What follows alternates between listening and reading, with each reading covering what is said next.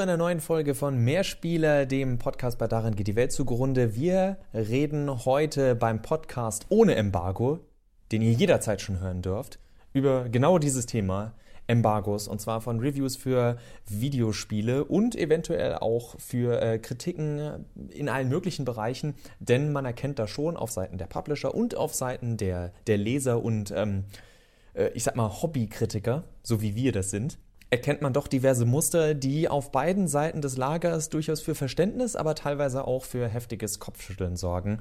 Und Johannes, ich weiß, du bist eher der, der Typ, der äh, dem, dem großen bösen Publisher auf die, auf die rüberhauen will. Aber wenn wir ehrlich sind, gibt es auch so zwei, drei Sachen, wo man wo, wo wir Konsumenten oder zumindest Teile der Konsumenten sich vielleicht auch mal selbst an die Nase fassen sollten. Das auf jeden Fall, aber bevor wir damit loslegen, habe ich eine philosophische Frage an dich, Max. Ja? Ist so eine Live-Radiosendung eigentlich ein Podcast in Progress? Uh.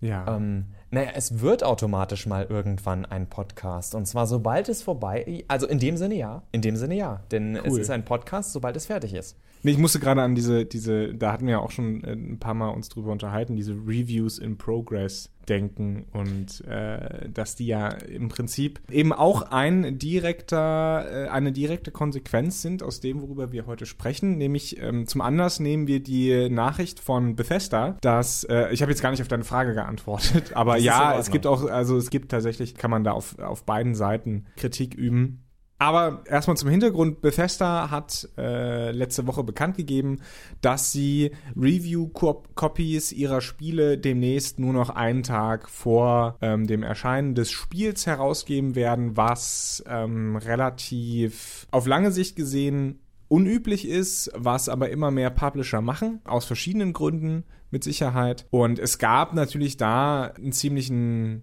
ja, wurde ziemlich viel Kritik geübt von vielen professionellen Spielemedien und wir wollen eben heute darüber reden, was der Grund bei Bethesda und bei vielen anderen Publishern sein könnte, diesen Schritt zu gehen und ob das tatsächlich so schlimm ist oder nicht. Und genau, das und hast da, du ja eigentlich schon gesagt. Und deswegen äh, schneiden ähm, wir das alles.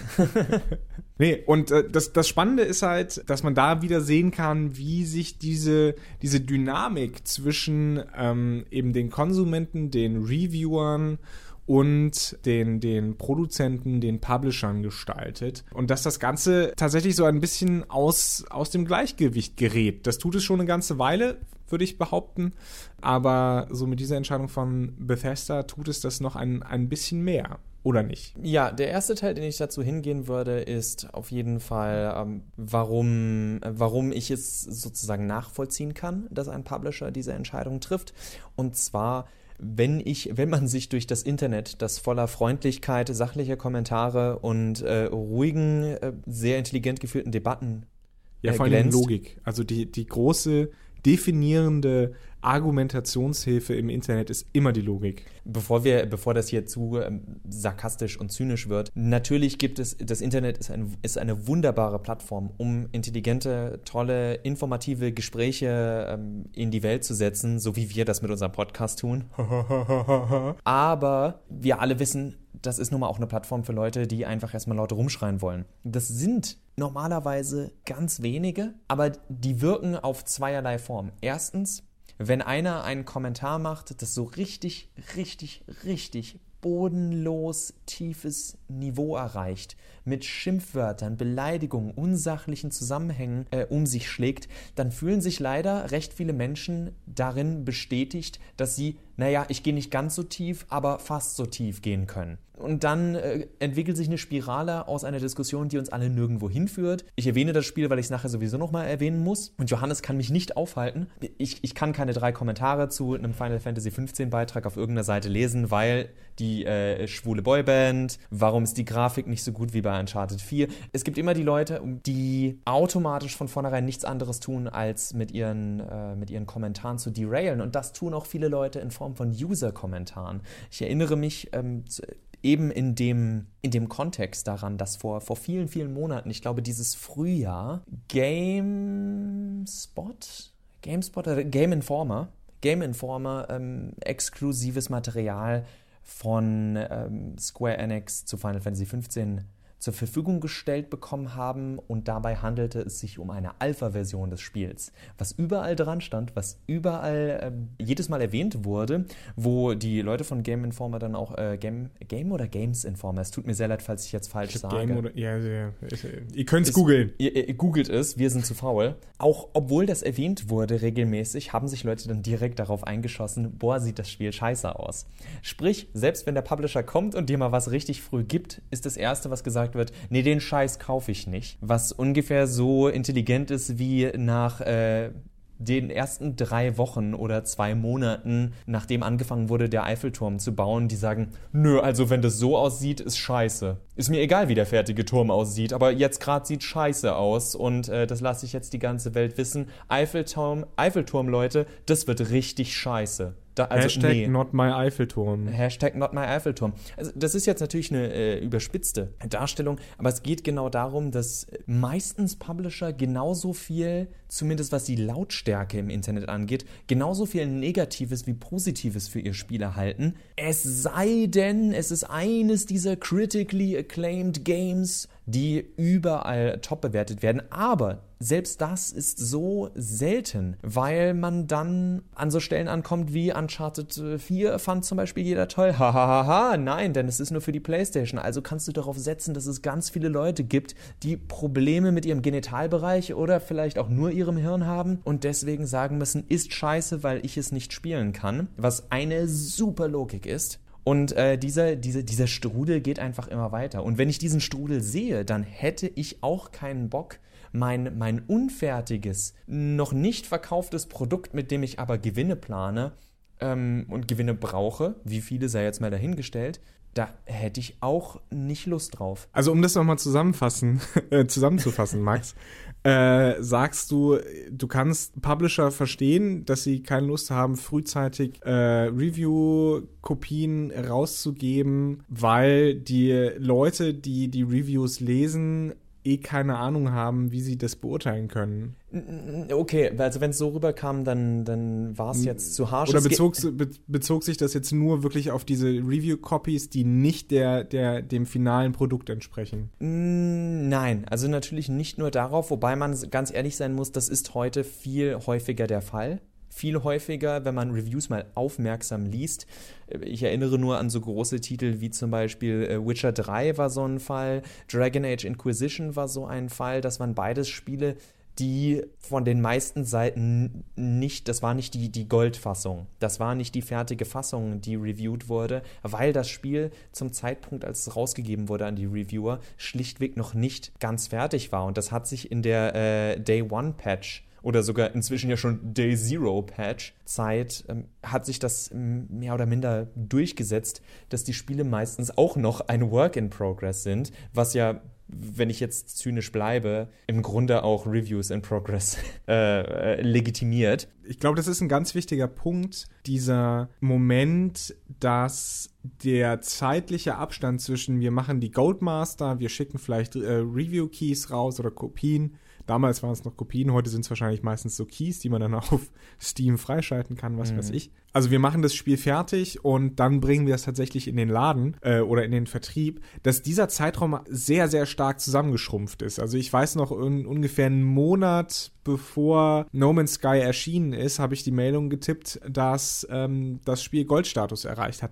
Und ein Monat ist echt nicht viel. Ein Monat ist echt nicht viel, um so einen ganzen Vertrieb, wenn du ein Spiel wirklich mit Packung in den Laden stellst, zu organisieren. Und ähm, ich denke, das ist definitiv auch ein Grund, warum es, warum sich Publisher dazu entschieden haben, Review-Copies erst so spät rauszugeben. Einfach um auch ein bisschen Druck vom Entwicklungsteam vielleicht zu nehmen, um ein bisschen entspannter durch diese Produktion gehen zu können und vor allen Dingen natürlich, um auch ein, ein halbwegs fertiges Produkt zu bieten, das eben getestet werden kann. Also es ist, ähm, was ist es hier, ein, ein, ein, ein Zitat, äh, auch wenn es ein bisschen im, im Leeren steht, äh, in, in einem Response von IGN. Die haben sich auch dazu geäußert und da ist jetzt ein so rausgehobenes, äh, lose rumstehendes Zitat wie Most developers love to get critical feedback. Als, als, als Verteidigung, warum wir frühe Reviews brauchen. Und äh, weil wir noch bei dem Punkt sind, warum ich die, die Publisher verstehe. Das stimmt, aber das Feedback zu einer Goldfassung, beziehungsweise eine Woche oder zwei vorm Spiel, bringt denen überhaupt nichts. Da ist es tatsächlich so der Fall und ich weiß, dass Final Fantasy XV die, die zwei verschiedene Demos rausgebracht haben. Die sagen, ich sage nicht, dass das gut ist. Ich will nur was beschreiben, die auch immer, wenn man ihnen tatsächlich zugehört hat, gesagt haben, äh, wir bringen das alles in erster Linie raus, weil wir hören wollen, was damit schlecht läuft. Das war das, was zwischen den Zeilen stand. Natürlich, die, die offizielle PR nach draußen ist, hier, wir haben dieses Produkt, ihr findet es bestimmt alle total stark, yeah, wir freuen uns auf euer Feedback, aber das beinhaltet natürlich auch, hoffentlich fällt den Leuten irgendwas auf, was uns nicht aufgefallen ist. Ich meine, klar, vielleicht sind da auch ein paar mit Gottkomplex, die sagen, how dare they? Aber wenn die Kritik da ist, wenn dir, keine Ahnung, 200.000 Leute sagen, ähm, Leute, Kamera ist scheiße, dann, uh, wir müssen uns nochmal in die Kamera setzen oder so. Da bringt es was. Aber das, das ein, ein Review auf IGN, ein Review bei GameSpot, früher Reviews bei, ähm, na, Game Trailers, die helfen den Developern nichts die helfen den Developern tatsächlich erst fürs nächste Spiel. Und ob sie dieses Review jetzt eine Woche vor äh, ihrem Release bekommen oder eine Woche später, interessiert sie überhaupt nicht. Da ist es, und das muss ich ganz ehrlich sagen, da ist es den, den ganzen Review-Seiten und auch den YouTube-Reviewern ist es dann viel wichtiger, ein frühes Review zu haben, because of the clicks. Das ist definitiv auch ein Punkt, von dem man sagen muss, dass er vielleicht sogar gut ist oder, oder hilfreich ist für Konsumenten. Ich spiele hier wirklich den Anwalt des Teufels. Dass, wie Bethesda ja auch in, in ihrer Erklärung auf der Webseite gesagt haben, es ihnen darum geht, dass Konsumenten und Leute, die, die, sich, die sich mit Spielen beschäftigen, eben gleichzeitig diese Meinung bekommen können. Also es ist nicht so, dass manche, oder es ist im Großen und Ganzen nicht so, dass, dass manche YouTuber beispielsweise dann schon zwei Tage vorher irgendwie ein Spiel reviewen können, sondern dass, das, dass da ein bisschen Wettbewerb äh, tatsächlich rausgenommen wird, was diese Zeit angeht. Aber das nur theoretisch. Wir, wir wissen oder äh, ich habe gelesen im Internet und deshalb muss es stimmen, dass äh, Bethesda beispielsweise auch mit einem anderen äh, YouTuber kollaboriert hat und schon irgendwie vor einem Monat ihm eine, eine vielleicht Vorabversion oder sonst irgendwas äh, von einem Spiel gegeben hat. Ich weiß jetzt nicht, ob es Dishonored 2 war, glaube ich nicht, aber ich glaube eher die Skyrim Special Edition. Also insofern, so ganz ehrlich ist das auch nicht. Kommen wir aber noch mal kurz zurück auf die, auf die Konsumentenperspektive. Und zwar quasi mit einem negativen Twist. Die Frage ist natürlich, brauchen wir diese Day One Reviews? Können wir nicht einfach wirklich abwarten, bis die Webseiten sich ausgedaddelt haben. Das sind ja meistens Webseiten, ja. Also bevor sich die Testerinnen und Tester ausgedaddelt haben und uns dann ein gutes Review vorlegen können, ist Zeit da wirklich so der entscheidende Faktor. Und da kann man natürlich sagen, äh, da brauchen wir einfach als Konsumenten mehr Zeit. Wenn die Publisher das so entscheiden, dann können wir wenig dagegen tun. Wir können sie nicht zwingen, ihre Spiele früher rauszubringen. Im Gegenteil, eigentlich möchten wir das nicht. Ne? Du hast es ja schon erwähnt, Zero Day, Day One Patches, das grassiert alles äh, und ist sehr konsumentenunfreundlich. Und eigentlich wollen wir den Leuten mehr Zeit geben. Und das heißt, dass wir uns auch mehr gedulden müssen, wenn wir Reviews lesen wollen. Da können wir dann jetzt aber auch mal, bevor das, bevor das zu viel wird, natürlich auch auf die andere Seite gehen und sagen, Definitiv, ich bitte darum. Inwiefern ist das natürlich auch eine, eine Ausrede eventuell für Publisher, wobei ich ganz ehrlich sagen muss, dass ich dabei weniger auf, äh, für mich weniger auf Reviews eingehen würde, als tatsächlich auf Publisher, die sich und ihr Material vollends isolieren. Denn es gibt für mich zwei verschiedene, also wie gesagt, das, das Review ist für mich überhaupt nicht so entscheidend. Es ist auch immer wieder traurig für mich zu sehen, wie, wie sehr wir alle, und da nehme ich mich nicht von aus, uns dann am Ende doch immer auf diese blöde Zahl, die da in der Regel ja steht, fokussieren und teilweise, also wir haben in genug anderen Folgen drüber gesprochen, ja wirklich auf, auf Nachkommastellen einhämmern. So wie kann das eine 9.3 sein, wenn das andere nur eine 9.1 war und man im Grunde nur mit dem Kopf schütteln sollte. Aber mein Problem ist tatsächlich, äh, Negativbeispiel, das ich jetzt anführe, Gearbox. Gearbox, die unglaublich gerne ein Spiel ankündigen, ein, zwei Trailer rausbringen und dann am liebsten nie wieder irgendjemandem etwas von diesem Spiel zeigen wollen, bis das Spiel draußen ist und sie auch darauf setzen, dass A, die Leute möglichst vorbestellen, weil sie sich 13 verschiedene Season Passes aus dem Hintern ziehen und die Leute am Ende 20 Dollar sparen, im Endeffekt sich aber 60 bis 80 Dollar gespart hätten, weil sie dieses Stück digitale Scheiße nicht hätten kaufen sollen. Ihr wisst natürlich alle, von welchem Spiel ich natürlich rede. Äh, es ist sowas wie Alien Colonial Marines, die mit etwas etwas beworben werden, was überhaupt nichts mit dem fertigen Produkt zu tun hat. Allerdings war da ja nicht das Problem, dass es nicht früh genug Reviews gab, sondern es war das Problem, dass keinem in der Industrie, also besser gesagt, äh, keinem Seiten äh, auf der Konsumentenseite, seien das Reviewer von, äh, die das professionell machen auf Seiten, seien das irgendwelche YouTuber oder Einzelpersonen, Niemand in der Außenwelt durfte tatsächlich mal das richtige Spiel spielen. Sehr lange Zeit. Und das war in Wirklichkeit das Problem, weil sehr lange eben nicht deutlich wurde, was können wir hier überhaupt spielen. Und das ist für mich das, wo ich befürchte, dass einige Publisher äh, das Review-Embargo in Wirklichkeit eben auch darauf ausweiten, uns nicht zu zeigen, was wir da eigentlich kaufen. Aber genau dafür sind ja, sind ja eben Tests, Spieletests gut, dass, dass man den Konsumenten darauf vorbereitet, was er da kaufen kann und ob das eine Investition ist, die sich lohnt. Und ähm, da eben einfach zu sagen, wir geben euch die Kopie oder wir geben euch zum Test äh, erst einen Tag, bevor es überhaupt gekauft werden kann, das ist halt unehrlich. Das zeigt, äh, dass man im Grunde genommen den Testern nicht vertraut und dass man, dass man ja letztendlich auch die Kunden so ein bisschen uninformiert hinters Licht führen würde. Es ist halt einfach keine ehrliche Praxis. Wenn du von deinem Spiel überzeugt bist, wenn du glaubst, du hast da ein gutes Spiel gemacht, dann kannst du es in die Öffentlichkeit geben und dazu stehen und die Tests ertragen. Und wenn es nicht so gut ausfällt, wie du es erwartest, dann musst du dazu Stellung nehmen. Und dann kannst du durch eine gute Öffentlichkeitsarbeit zumindest noch dein Image retten, wenn schon nicht die Umsätze. Und das ist halt genau, genau der Punkt, der wirklich schädlich ist eigentlich in dieser späten Review-Kiste, dass das Vertrauen noch weiter untergraben wird. Nach allen Seiten. Also vom Publisher zum Kunden, vom Publisher zu den Testern, von den Testern zum Kunden und von den Testern zum Publisher. Habe ich eine Seite vergessen, die noch untergraben wird? Nee, das sind die, wichtig das sind die wichtigsten Seiten. Und das äh, ist, das ist hm. halt das große Ganze. Ne? Wenn Bethesda hier schreibt, we want everyone, including those in the media, to experience our games at the same time, dann heißt das nichts weiter als, äh, nee, fickt euch Leute, wir wollen keine Vorabtests, weil das könnten unsere Verkaufs, äh, Verkäufe lindern. Und das ist halt Bullshit. Das ist diese typische Art von Bullshit, mit der wir uns jeden Tag, egal in welchem Bereich, rumschlagen müssen und das ist einfach nicht fair für uns Konsumenten. Und ich weiß, dass ich äh, äh, mir da widerspreche zu dem, was ich eben gesagt habe. Aber wie, wir wollen ja versuchen, hier wirklich beide Seiten so ein bisschen darzustellen. D deswegen. Es erinnert mich eben, aber was du sagst, ist, es erinnert mich an äh, die Folge, die wir gemacht haben über mehr Demos die ja darauf fußte, dass äh, auf der, auf der Games Developer, äh, Games Developer Conference äh, sich ein, ein kluger, kluger Mann in der Branche hingestellt hat und gesagt hat, äh, scheiß auf Demos, denn meistens bringen die nichts für die Verkäufe. Und Ach, das war dieses Arschloch von, von, von irgendwie äh, Singer oder so. Nee, nee von Dice. Singer, von Dice, ja, ja. bin ich mir ziemlich sicher. Nee, und, von Dice war das nicht. Und aber, ja. wir sollten hm? vielleicht einfach mal googeln, bevor wir so Sachen sagen, Johannes einmal, Hashtag einmal googeln. Das, so heißt die einmal Folge. mit Einmal mit Google-Profis. Und ja.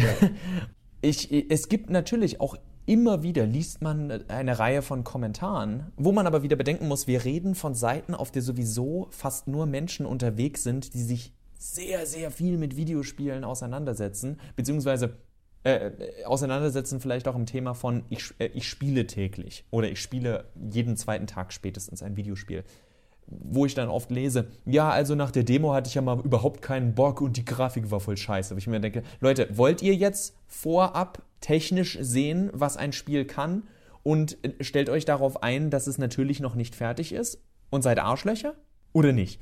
Und das, das ist schon was, wo ich verstehe, dass man ein klein bisschen Angst vor hat, aber ich stimme dir absolut zu, dass wenn wir davon ausgehen, dass unser Konsument, das ist, das ist es halt für mich, wenn ich davon ausgehe, dass mein Konsument ein denkendes Wesen ist und nicht nur eine wandelnde Brieftasche, dann sollte es ganz logisch sein, zu sagen, hier, wir lassen euch durch ein, zwei Beta-Phasen, äh, lassen wir möglichst viele Leute das Spiel ausprobieren, um zu sehen, funktioniert was sind noch die großen Probleme, wie können wir es umstellen. Und dann wird es immer die fünf, sechs Leute geben, die sagen, oh, der Developer ist sich voll unsicher mit seinem Spiel und deswegen so viel negatives Feedback. Und sagt, nee, das nennt man ganz normalen Entwicklungsprozess.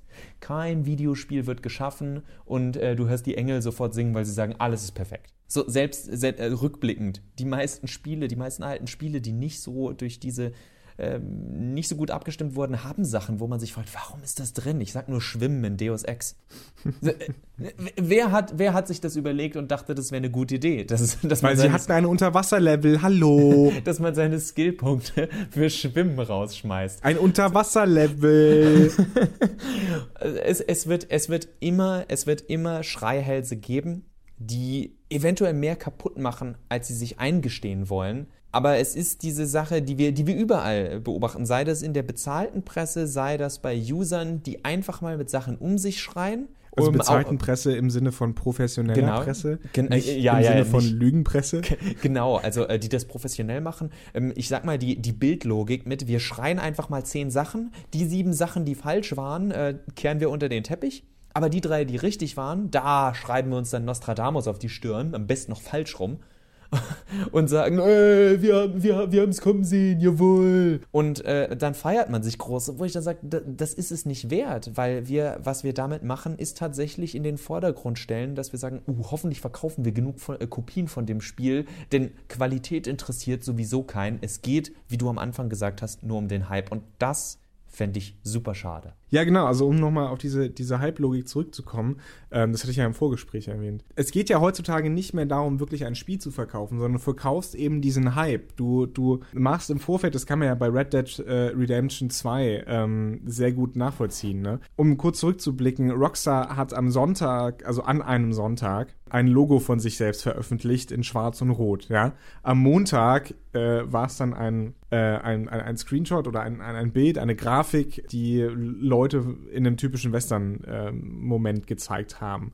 Äh, und am Dienstag hieß es dann Red Dead Redemption 2 und am Donnerstag folgte der Trailer. Das war eine super Medienkampagne, so eine Mini-Kampagne, äh, weil wirklich alle Medien einfach darüber berichtet haben, über jeden kleinen Scheiß Fitzel an Informationen, der da kommt und Spekulationen, ja. Äh, und damit wird der Hype für dieses Spiel natürlich schon ganz, ganz früh angeworfen. Und es ist mittlerweile, glaube ich, wirklich egal, wie gut Red Dead Redemption 2 wird, weil es genug Leute gibt, die aufgrund dieses Hypes eben das Gefühl haben, sie müssen dieses Spiel jetzt unbedingt haben. Und deswegen geht es eben gar nicht mehr darum, ob da, da, wir brauchen keine Tests zu Red Dead Redemption 2. Das Spiel wird, und das weiß auch äh, Rockstar Games, wird der Knaller. Egal wie gut es ist. Und das ist eben der, der, der Punkt, den, den Bethesda da ja auch äh, so ein bisschen mit demonstriert. Und nochmal, es sind ja nicht die einzigen, die das, die das machen. Es geht nicht mehr um die Qualität des Produkts, sondern es geht darum, wie im Vorfeld das, dieser Hype losgetreten wird, damit möglichst viele Leute pre-ordern, damit möglichst viele Leute, wenn sie nicht pre-ordern, das am ersten Tag kaufen ähm, oder vielleicht am zweiten Tag, wenn die Reviews noch nicht ganz durch sind, weil Sandbox-Spiele kannst du so schnell nicht äh, testen und so weiter und so fort. Also das ist halt nochmal ein weiterer Punkt, der, der ein, ein, einen weiteren Nagel in den Sarg des traditionellen Spielejournalismus klopft. Ähm, vor allen Dingen ähm, in, auch in den daneben platzierten Sarg des einfach grundsätzlichen menschlichen Vertrauens äh, von, von Konsumenten in, in, in Produzenten eines Produkts. Und, und das ist ein weiteres Problem, was wir mit, mit dieser Entwicklung haben. Ich meine, wir könnten noch Stunden über dieses Thema spielen, weil mir allein aus diesem und dem letzten Jahr, glaube ich, so ein viele. Dutzend, ein Dutzend Beispiele, ja, ein Dutzend Beispiele von Spielen kommen, die zum Beispiel auf, auf Reviewer-Seite, auf professioneller, also bezahl, mit Geld bezahlt für ihre Arbeit, nicht für ihre guten Reviews. Ähm, zum Beispiel das Spiel wird gefeiert, aber ganz viel in den Foren kam ein Meh. Oder zum Beispiel Dissonanz zwischen deutscher äh, Games-Reviewer-Szene und der amerikanischen, wo es auch immer sehr große Unterschiede gibt, weil ganz andere Ansätze da sind, wie gespielt wird, auf was geachtet wird.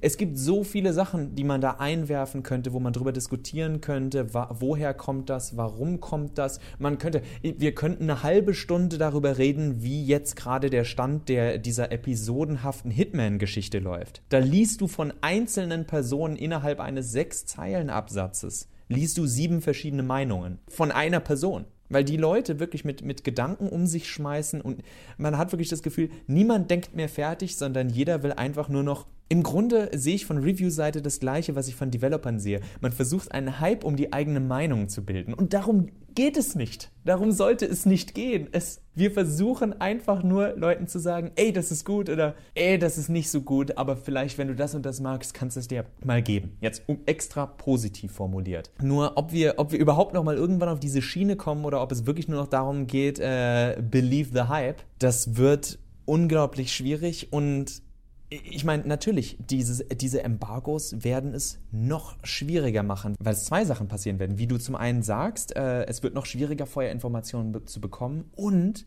weil es schwieriger wird, werden sich die Leute noch krasser auf diese, diese kleinen Informationen, die es vorher gibt, von unabhängigen und vermeintlich unabhängigen Quellen, werden sich die Leute noch mehr wie Aasgeier stürzen, was den Hype noch mal mehr ankurbelt weil es ja weniger Informationen gibt, also dieses Angebot- und Nachfrageprinzip. Ja, wenn ich da noch, noch kurz was dazu sagen kann. Ja, es geht klar. ja auch um Informationskontrolle. Ne? Darum geht es ja letztendlich. Es geht um die Kontrolle darüber, welche Informationen rausgegeben werden und welches Bild eben beim, beim Konsumenten ankommt. Ne? Und wie du ja eben schon richtig andeutest, es geht um diese kleinen Informationsfitzel und wer hat die Kontrolle darüber? Die Leute, die sie rausgeben. Und das sind eben die Publisher. Also das ist, äh, ich habe ja vorher ganz zu Anfang von diesem Gleichgewicht gesprochen, von diesem journalistischen Gleichgewicht zwischen den Produzenten und beziehungsweise da in dem Sinne den, äh, den Journalisten und den Produzenten der Produkte, über die sie berichten. Und dieses Gleichgewicht kippt halt immer, immer weiter zugunsten der, der Produzenten, der Publisher. Und das ist für uns Konsumenten äh, halt eine ganz kritische Sache, weil ähm, wir eben nicht mehr wissen, welche Informationen unabhängig sind und welche letztlich äh, bezahlt, also was heißt bezahlt, aber eben kontrolliert sind von denjenigen, die das Ganze produzieren. So. Da wir kein Geld für diesen wunderbaren Podcast bekommen, der heute wieder ein Tick länger geworden ist, aber ich hoffe nicht, nicht zu lang und dass ihr dran geblieben seid und dass es für euch interessant war. Deswegen könnt ihr uns natürlich vertrauen. Äh, spenden Sie an folgendes Konto. Es wird jetzt im unteren Bildrand Ihres Podcasts eingeblendet. Ga äh, ganz im Ernst, es ist es ist eine der vielen Folgen. Am Ende ist es, es ist dieser rote Faden, der sich un durch unseren Podcast zieht und ein Anliegen, das uns beiden auch wichtig ist. Fairness ja, aber wenn wir die Fairness wollen, dann dürfen wir die Maschine, die Hype-Maschine, auch nicht so bedingungslos füttern. Und das sehen wir derzeit wieder. Das sehen wir im Bereich VR. Das sehen wir bei Bethesda, bei Rockstar, bei diesen, bei gewissen Spielefirmen, wo von vornherein gesagt wird, wird eh geil. Oh yeah. Was zum Glück auch ziemlich oft stimmt. Die Spiele von Bethesda sind überdurchschnittlich gut. Die Spiele von Rockstar sind überdurchschnittlich gut. Aber das heißt nicht, dass wir den Leuten, die sowieso schon die Kontrolle haben, aktiv sagen müssen, ja, bitte kontrolliert uns, ja, bitte entmündigt uns. Und ich, ich hoffe einfach, dass mehr Leute einfach mal sagen, weißt du was, ich kann es auch übermorgen spielen. Und ja, es gibt ganz, wenn jetzt, wenn ihr Spoiler hast in Videospielen, dann muss man einfach mal sagen, die nächsten drei Tage kein Twitter. Denn es gibt viele Leute im Internetzeitalter, die Überraschungen schlichtweg kaputt machen. Ich finde es nicht so schlimm, aber ich verstehe jeden, der es schlimm findet. Aber wir müssen uns einfach, ja, wir müssen. Ich muss und ihr solltet vielleicht, ich kann es euch nicht befehlen, äh, einfach mal sich selbst disziplinieren um, um mehr Spaß und daran zu haben, was man kauft und um tatsächlich mal zu wissen, was man da kauft und nicht zu sagen, nee, ich muss es Day One kaufen, weil. Denn meistens ist, kommt nach dem Weil nicht viel. Also unser Aufruf, mehr Gelassenheit, glaube ich. Kann ich das so sagen? Sehr gelassen, verdammt nochmal. Mehr Geduld. Wie, wie, sagt, wie sagt BJ Blaskovic? Einatmen, bis vier zählen. Ausatmen, ausatmen, bis vier zählen. In diesem Sinne wünschen wir euch auch, Achtung, mehr Spieler und verabschieden uns nur leicht peinlich berührt. Bis zum nächsten Mal. Selbst Auf Wiedersehen. Ciao.